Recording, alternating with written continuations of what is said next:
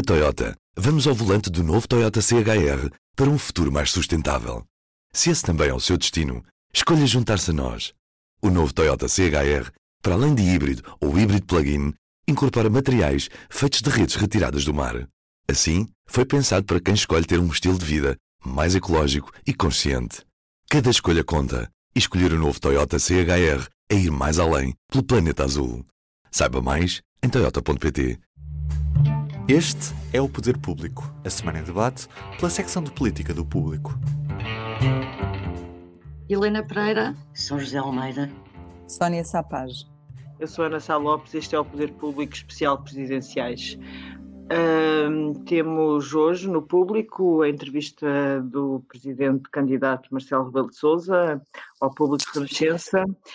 E Helena Pereira, ia te perguntar já o que é que achaste da entrevista de Marcelo, nomeadamente daquela parte que eu achei curiosa de que o presidente acha que Joana Marques Vidal devia ser ouvida neste caso dos jornalistas vigiados pelo Ministério Público. Sim, sim. Uh, eu tomei duas ou três notas sobre a entrevista. Realmente a parte uh, que me parece mais nova uh, e importante foi as questões de justiça. Sobre o Procurador Europeu, que ainda que para Marcelo é um assunto que ainda não está fechado, e o caso também da, da, da vigilância de jornalistas a mando do Ministério Público.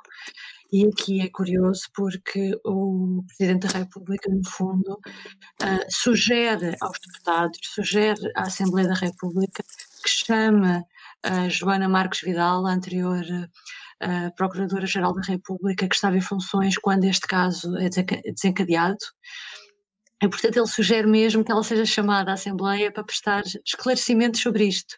Vamos ver agora se os partidos uh, estão atentos ao que disse o Presidente e, e, e vão seguir o seu conselho. Uh, mas, de qualquer forma, é um sinal de que, de que isto ainda, ainda um caso grave, um caso sério e que merece ser, ser devidamente, devidamente aprofundado, averiguado, como diz Marcelo, e neste caso uh, nesse caso muito bem. Depois eu só tomei nota de mais duas, de mais dois ou três aspectos da entrevista, que é, primeiro, uma coisa muito pequenina, que é logo o arranque da entrevista, que é a questão, a mim, confesso que me faz alguma confusão, a forma como ele justifica o não usar os tempos de antena que estão previstos na lei e que é uma possibilidade que todos os candidatos têm. Achei, confesso que fiquei surpreendida, achei lamentável a posição de Marcelo dizer que não precisa de fazer tempos de antena porque já esteve, já teve uh, cinco anos de tempo de antena no ar enquanto Presidente da República, quer dizer, uh, já, já se, se, os próprios protagonistas políticos deixam de usar estas ferramentas que têm ao seu dispor, uh, quer dizer, daqui a pouco, daqui a cinco anos ou daqui a dez anos, nessas eleições, Quer dizer, não faz sentido. Se o exemplo que os políticos dão é que nem sequer é preciso preencher aquele espaço, uh, então não faz sentido. Não acho que seja.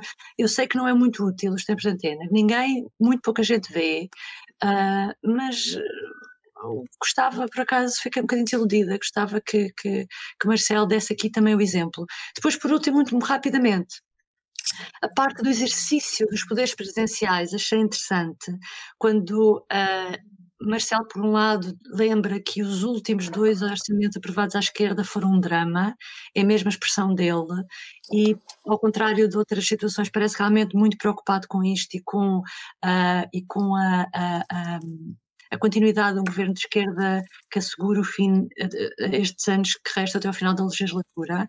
E quando eu li aquilo pensei assim, então mas será que o presidente que tomar posse em março, o novo presidente vai ter outra atitude diferente em relação a, aos partidos de esquerda e à forma como se tem estado a organizar nesta legislatura, ou seja, vai pedir mais compromisso? Fica com essa dúvida. E depois, acho que achei interessante ele explicar, acho que é bom para as pessoas perceberem como é que funciona, como é que o Presidente pensa uh, sobre o poder de dissolução da Assembleia, quando ele diz que um Presidente pode fazer o que quiser, pode dissolver, mas que isso uh, só faz sentido quando há uma perspectiva de mudança. Uh, ele, ele dá um exemplo do que aconteceu em França há uns anos, mas depois diz que ele próprio, quando foi os fogos, em 2017, ponderou dissolver a Assembleia nessa altura e chegou à conclusão de que se houvesse eleições antecipadas uh, voltaria uh, o PS a ganhar uh, e o PC e o Bloco a darem apoio ao PS e portanto não iria mudar nada do ponto de vista político e portanto não valia a pena, embora ele realmente mais uma vez vem dizer que foi um momento muito grave e que merecia, o governo merecia ser no fundo destituído de funções. São José Almeida, e tu que notas tomaste da entrevista de Marcelo Rebelo de Sousa ao público e à Renascença? Bom, é sempre difícil numa altura em que todos os dias se dá entrevista, um candidato, ou quase todos os dias, um candidato presidencial conseguir dizer algo de, de, de original numa entrevista, ou de novo, não é de original. Um, mas, de facto, esta entrevista pareceu-me ligeiramente recuada. Recuado em que sentido? Eu, por várias vezes em entrevistas, Marcelo Rebelo de Sousa, em relação a uma coisa que, que, que a Helena também já fez na entrevista, um, por várias vezes tem defendido a criação de dois campos alternativos, é muito veemente nisso, eh, nesta entrevista também o é, aliás, António Costa também é partidário da mesma tese, de dois blocos, um de esquerda e uma de direita, e não, e não ao bloco central. Isto existe nesta entrevista, mas ao contrário do que eu já vi o atual presidente, como candidato, dizer sobre o próximo orçamento, nomeadamente ao público, na página interativa que temos no site, eh, que tem o, o, o nome de Fica para o Próximo Presidente, em que fazemos aos sete candidatos sete perguntas. Uma delas eh, é precisamente eh, sobre o, o que é que faz se o próximo Orçamento de Estado não for viabilizado. E a resposta muito rápida, muito sintética, que Marcelo Rebelo de Sousa dá, quanto candidato, diz que tem a certeza que o próximo orçamento é aprovado à esquerda. Portanto, eu não percebo a que é que se deve este recuo nesta entrevista, ele ter matizado tanto uh, essa questão e não sei.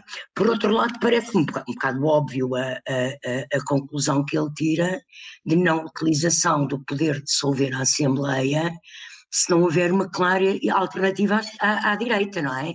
Quer dizer, uh, isso parece-me uma verdade lá para Alice para qualquer presidente da, da, da, República, não é? Não vale a pena ir provocar eleições para ganharem os mesmos, ou para quase certeza ganharem os mesmos. Portanto, ele mais uma vez, embora também de forma bastante suave desta vez, não recuada, mas suave, quase que chama a atenção ao PSD para dar corda aos sapatos e começar a assumir-se como um líder da oposição e a construir uma alternativa, que é uma coisa que, aliás, Marcelo Rebelo de Sousa faz há quase cinco anos. Uh, pronto, ele tem sido muitas vezes acusado de ser um presidente agradável para o governo e próximo de um governo de esquerda, mas de facto Marcelo está há cinco anos a tentar contribuir para reconstruir a direita. Sónia Sapaz, concordas com esta interpretação da São José Almeida? Eh, no entanto, na entrevista ao Presidente diz que tem medo que não haja nenhum bloco forte à direita, nem um bloco forte à esquerda. É? É, é, é, curioso. Eu, eu acho que ele clarifica, apesar de tudo, algumas coisas que nos últimos tempos não, que antes disso não tinha clarificado. Uma das interpretações que eu fiz da entrevista é que, enquanto durar a pandemia, não há novo governo, não há. Eh, ele, ele dá a entender, e diz mesmo, talvez não o diga com estas palavras uh, que eu estou a usar, mas que, hum, em último caso, até ele escolheria um governo do Parlamento, antes de ir para eleições, antes de. Escolheria, portanto, escolheria dentro do mesmo partido. Uh, e isso, isso, isso eu, eu, não me lembro dele ter dito isso, não me lembro dele ter dito que enquanto, uh, enquanto durasse a pandemia não havia eleições. Vá lá. Já tinha falado na crise política, etc., mas não assim. Um, depois, eh, notei que ele recusa sempre responder se o PST com o Chega seria uma alternativa de governo.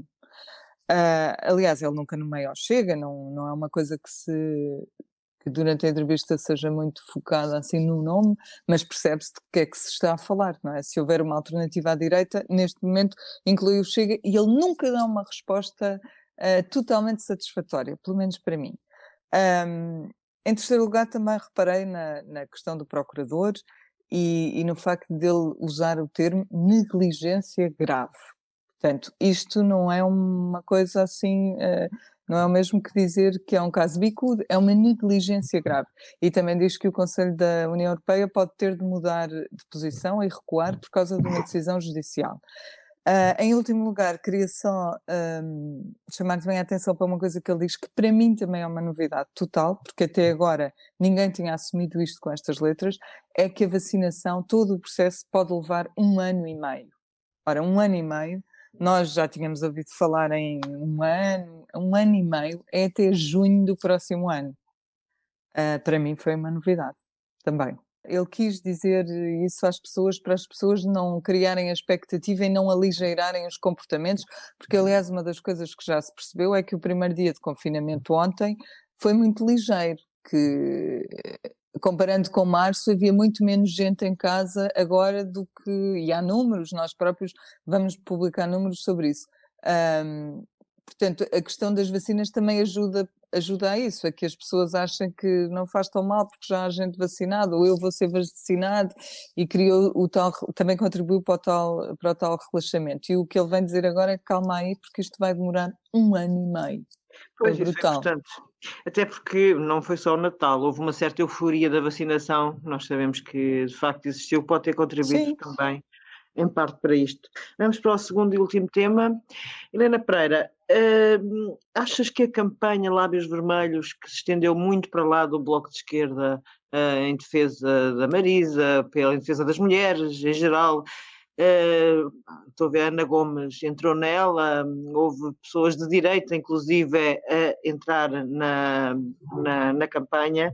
Achas que isso pode ter trazido um, um, um, impulso à campanha de Marisa Matias, que até agora se tinha revelado, de facto, talvez um, uma candidata bastante fraca, pelo menos em comparação com o que tinha acontecido há cinco anos? Eu, eu uh, repetir, usaria para, para te responder uh, aquilo que a Marisa Matias disse quando foi confrontada uh, com as palavras de André Ventura. Ela diz: o insulto não diz nada sobre as mulheres, mas diz tudo sobre Ventura. Portanto, eu acho que o efeito que isto poderá ter é mais na campanha de quem resolveu fazer o insulto do que ao contrário. e eu acho que pode se beneficiar, não sei, beneficiar as mulheres, sabes? É o que eu acho. É porque a resposta que isto foi dada não foi uma resposta, porque isto não era nada de política, não tinha nada a ver com as ideias que a Marisa Matias defende. Foi um ataque um, uh, às próprias mulheres, e daí a Ana Gomes ter aparecido nos, nos vídeos também a pintar os lábios de vermelho, e depois a Marisa Matias também nas redes sociais veio agradecer-lhe. E portanto isto tornou-se uma, mais uma campanha cívica contra, uh, lá está, aquele machismo enraizado, como dizia ontem, que ainda existe, infelizmente.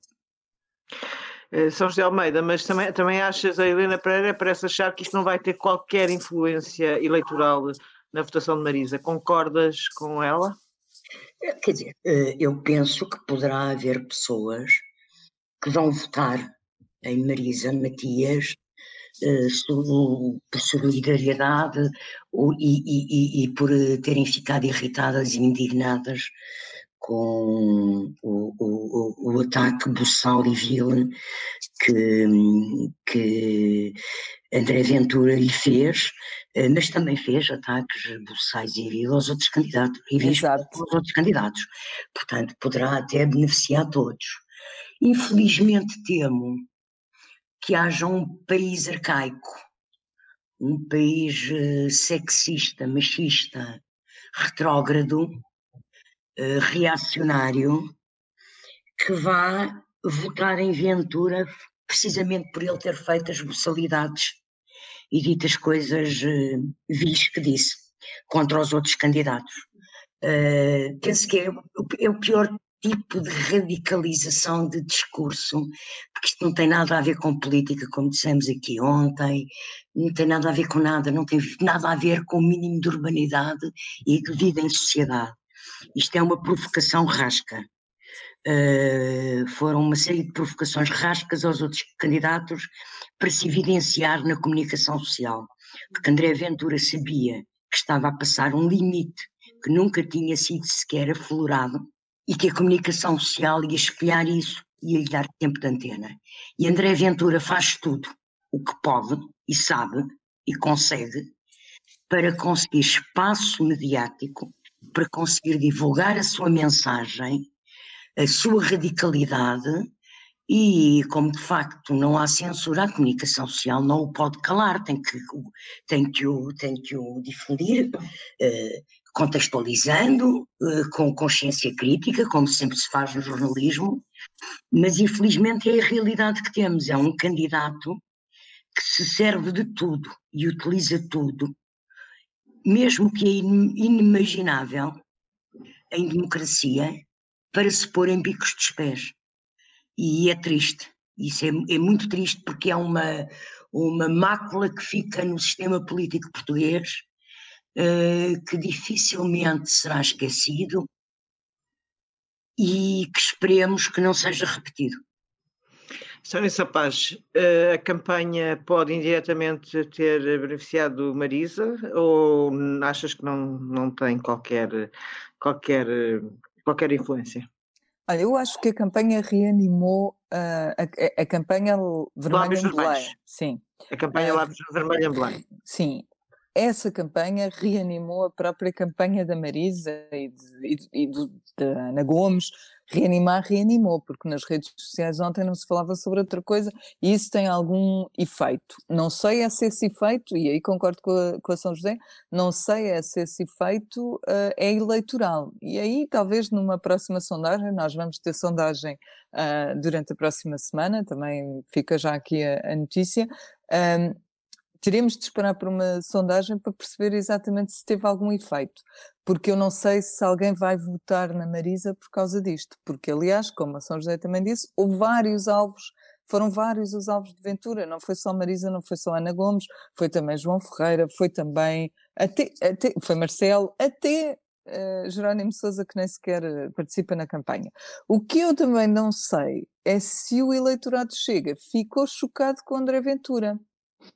E, e, e, gostava, de, gostava que se tivesse perguntado a algumas mulheres que certamente lá estiveram nesse evento com os lábios pintados de vermelho, aposto que havia lá alguma, se gostaram de o ouvir.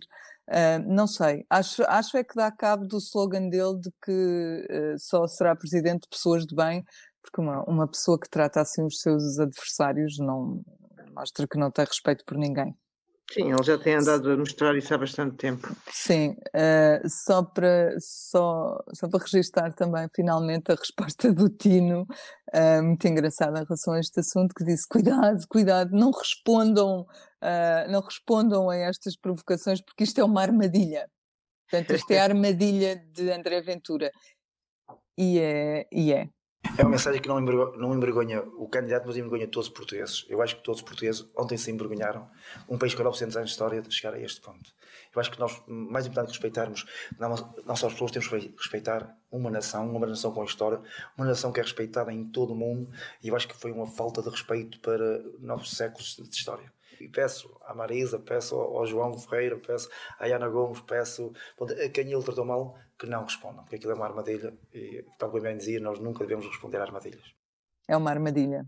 Porque pode levar a campanha para, para sítios onde nós, que nós nem imaginamos. Sim, estamos num tempo completamente péssimo, novo, no mau sentido.